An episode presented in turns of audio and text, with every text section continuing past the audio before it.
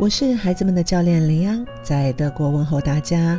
我们继续分享“活在一个世界里”的主题啊。本期呢要讲只评价行为而不是人。卢梭说：“我们出生的时候所没有的东西，我们在长大的时候所需要的东西，全都要由教育赐予我们。”这里呢要先来讲几个句子。你这个人是怎么那么笨呢？这样也会做错？哼，你这个人也太懒了吧？怎么那么不要好？什么事情都做不了，都等着别人来伺候你？啊，你缺心眼吗？你一天到晚脑子都在想些什么啊？这么小的事情都做不好，这粥都打碎多少个碗了？这些话你从自己父母那里听说过吗？哼，然后你跟自己的孩子说过吗？往往父母不允许别人给自己的孩子贴标签，但是自己呢却一个劲的往孩子身上套。嗯，来咨询我的家长中呢，很大一部分在描述自己孩子的时候都是这样开头的：啊，他没有上进心，注意力不集中，很幼稚，不懂事。以上的不论哪一条都是一个标签。在之前我们的推文《好好说话》里面有分享过这一点。那今天呢，想要通过两点来细细的拆分一下。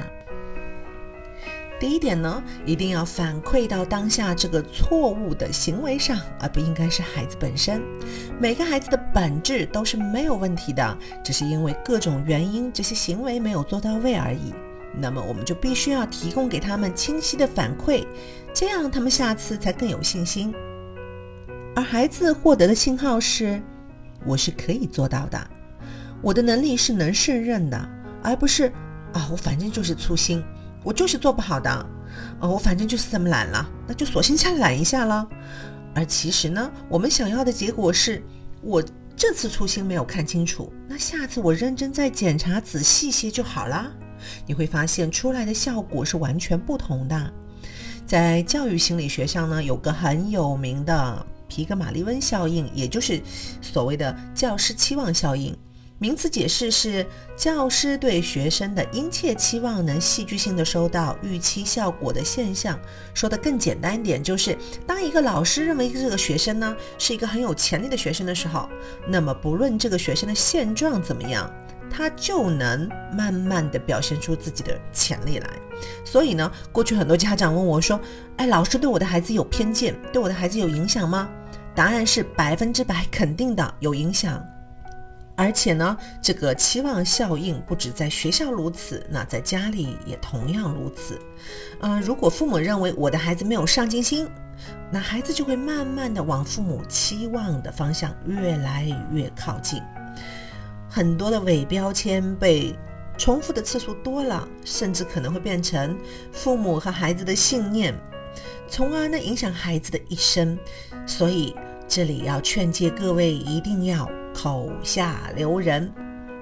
那么恐怕也有家长说，那我不这样说话，我怎么做到只评价行为而不是评价人呢？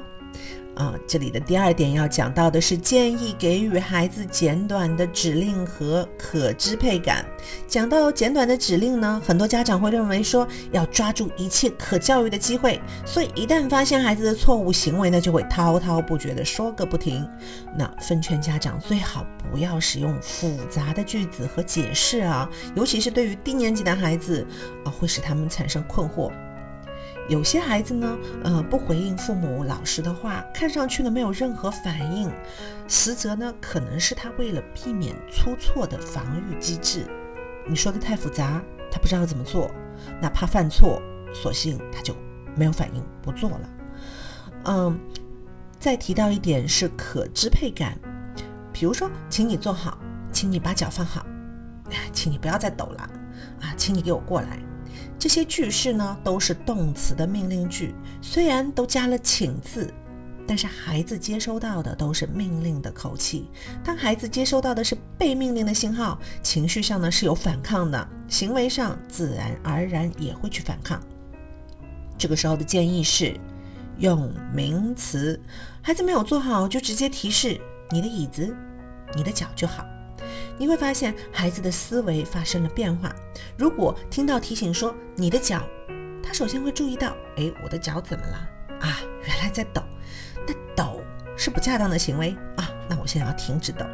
就是孩子有了更多的自主权利，他对于你的反馈呢，啊，突然之间变得有选择了，而不是被命令。而且呢，用这样的方式也鼓励了孩子去思考，他们拥有了自主选择的权利。今日互动呢，是要问一下你们，在你们家平时的评价习惯是怎么样的？请结合我们今天的分享，开始刻意练习只评价行为的技能吧。如果喜欢我的分享，欢迎点赞转发，谢谢你的宝贵时间。